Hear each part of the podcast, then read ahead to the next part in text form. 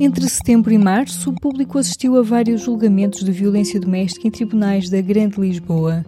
O relato está na série Violência Doméstica no Banco dos Réus da jornalista Joana Gurjão Henriques, que arrancou no sábado e continua semanalmente até 20 de junho. Hoje, antes de tudo, respondemos como é que a violência doméstica é julgada em Portugal. Para a jornalista Joana Gurjão Henriques, a ideia para este trabalho surgiu por acaso, quando estava a cobrir outro julgamento no Tribunal de Sintra. Eu estava a assistir a outro julgamento e de repente estava a escrever uh, o texto e entra a audiência seguinte e era um julgamento de violência doméstica. Eu fiquei muito impressionada com aquilo, não só pela maneira como os juízes falavam com a vítima, como pela própria história em si. E escrevi na altura uma, uma reportagem sobre isso e depois pensei, bom, isto era interessante perceber de facto como é que a violência doméstica é julgada nos tribunais em Portugal. Portanto, o que eu fazia era ir à primeira sessão, fui a mais do que aqueles que aqui estão, porque a determinada altura havia alguns parecidos e era preciso escolher o, o mais forte, no fundo. E portanto fui a todas as sessões, ia tomando notas, a consultar o despacho de acusação do Ministério Público, consultar os processos e coloquei-me como observadora. Portanto, a ideia era mesmo nem sequer falar, não falar nem com as vítimas, nem com os agressores, nem com os advogados de uns nem dos outros, em termos de entrevistas, porque queria ter só aquela experiência do tribunal, como se fosse uma câmara quase, não é? Aquilo que chamou a atenção naquele primeiro julgamento tornou-se ainda mais claro em outros casos.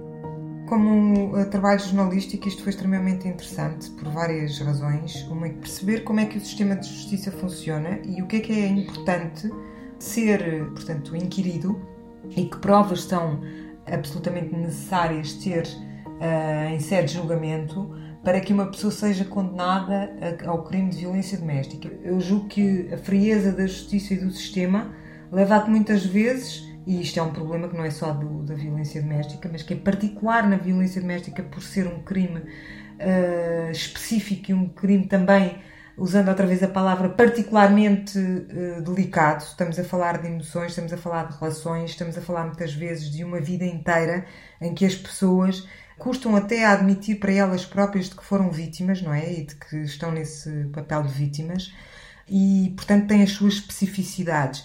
Mas depois é tratado com aquela. É, é mais um crime que aqueles juízes estão a julgar. E de facto reparei que os estilos dos juízes e dos procuradores são muito diferentes, a forma como interrogam as vítimas também. Há diferentes abordagens. Às vezes dá a sensação que de facto aquilo é mais um uh, caso e, portanto, despacham o assunto rapidamente. Uh, outras parece que estudam um bocadinho mais a fundo o processo mas fica sempre assim uma sensação um bocadinho de, como dizer, de que seria necessário haver mais investigação até dos próprios uh, juízes sobre aquilo que estão a, a, julgar. Eu dou um exemplo. Há um dos julgamentos que nem sequer entrou aqui nesta série, em que a juíza, portanto, a vítima está a falar, a testemunhar determinados acontecimentos e agressões do marido e reporta-se a situações anteriores ao que vem na acusação. E a juíza diz: Ah, mas isso não abrange o período de acusação, portanto não interessa. Ou seja, como é que alguém eh, acha que não interessa, mesmo não, não estando abrangido no período da acusação, factos que ajudam a formar uma opinião sobre se aquela pessoa de facto era agressora ou não, não é? Independentemente dele poder vir a ser punido ou não por aquele crime concreto, obviamente que interessa. Noutros, os juízes até fazem referências ao facto da agressão vir de há 40 anos atrás, por exemplo. O que significa que, de facto, os critérios para a apreciação da prova e para a apreciação daquilo que está a ser julgado e, e para a apreciação de se de facto a pessoa que ali está à frente é um agressor ou não, varia muito consoante os magistrados que estão na sala de tribunal. Uma das pessoas com quem a Joana falou foi Elizabeth Brasil, jurista e especialista em violência doméstica e outras formas de violência de género contra as mulheres. O tribunal é, para muitas das mulheres, a maior parte das mulheres, não um momento de justiça, mas mais um momento de revitimação.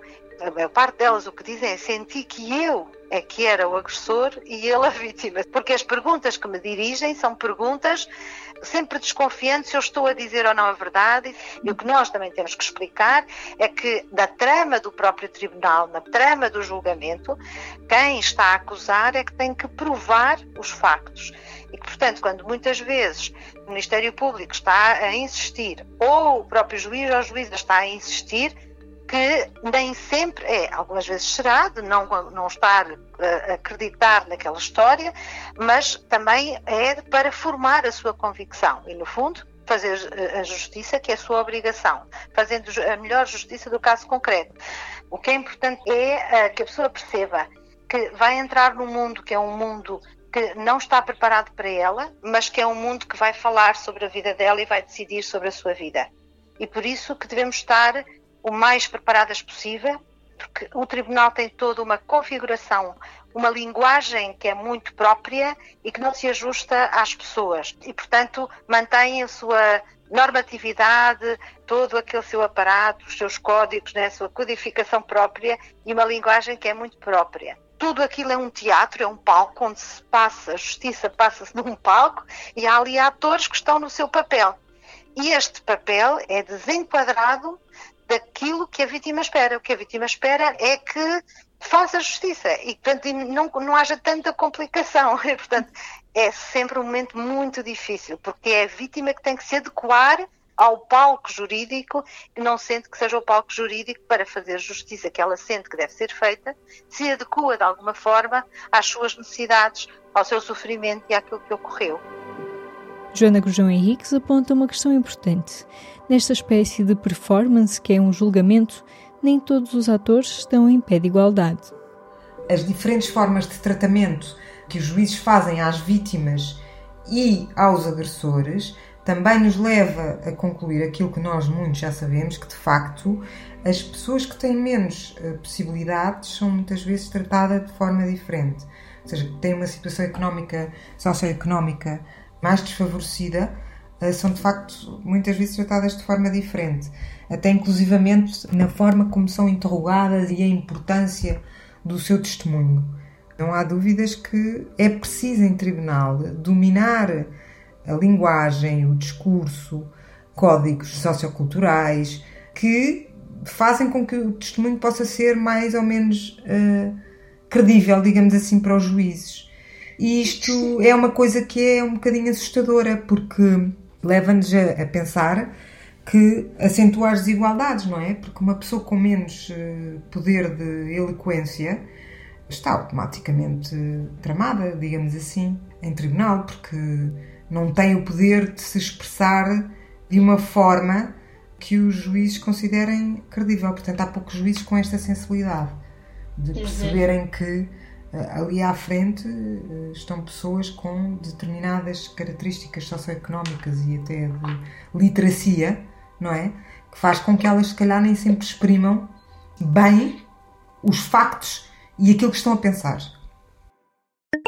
Em todos os momentos, a fidelidade continua consigo, para que a vida não pare. Fidelidade Companhia de Seguros S.A.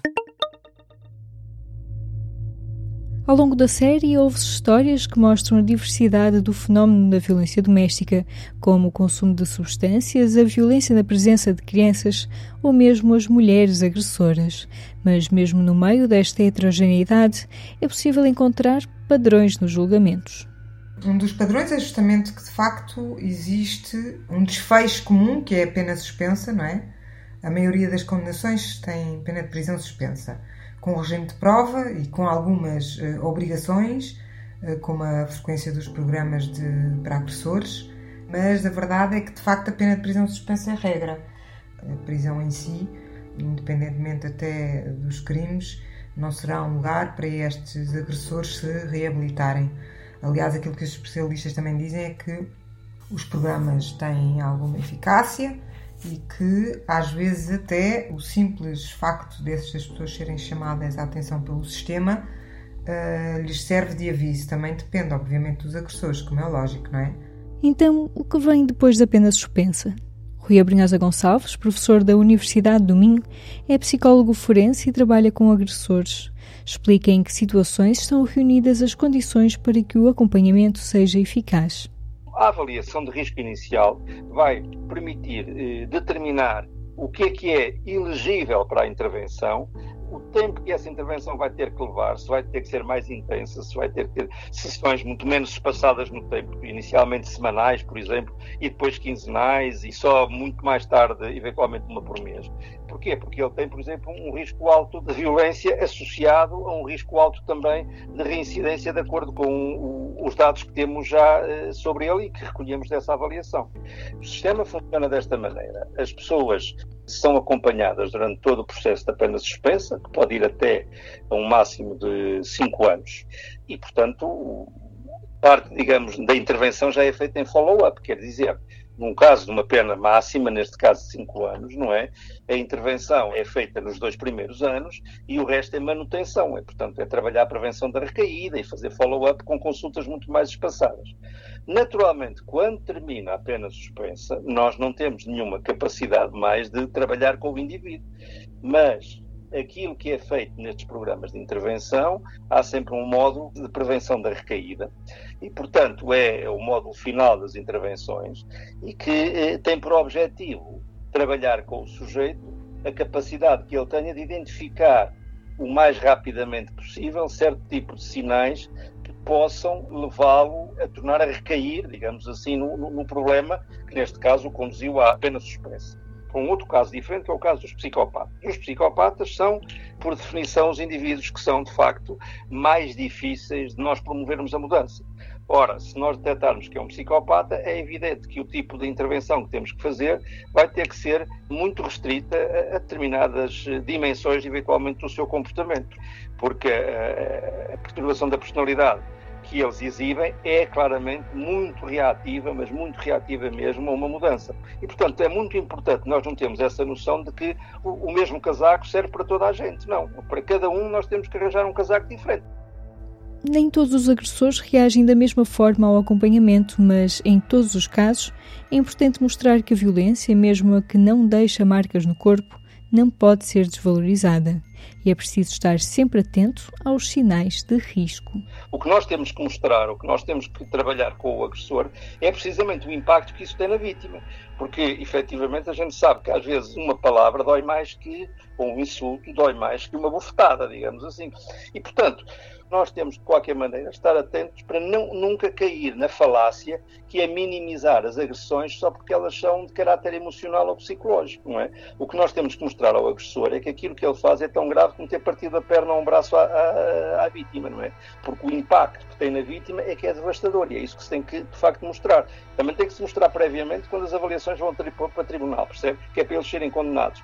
Mas a verdade é que o que nós temos na generalidade, e isso também vale a pena eh, dizer, é que nós temos geralmente eh, agressores conjugais de risco de violência baixo e médio, que geralmente são condenados em penas na comunidade.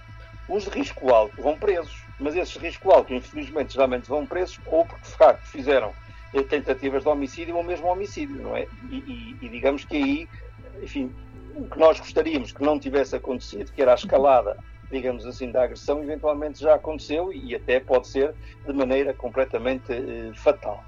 Para as vítimas é a segurança que está em jogo, mas quando vão ao julgamento, a condenação também pode significar um reconhecimento das suas histórias. Quando nós estamos em sede de julgamento, as vítimas não querem todas a mesma coisa. Muitas delas querem que a instância de justiça reconheça o que elas passaram. E isto chega-lhes, que haja uma condenação e que alguém valore e que alguém, que é a justiça, diga não, isto ocorreu e foi assim, assim, assim.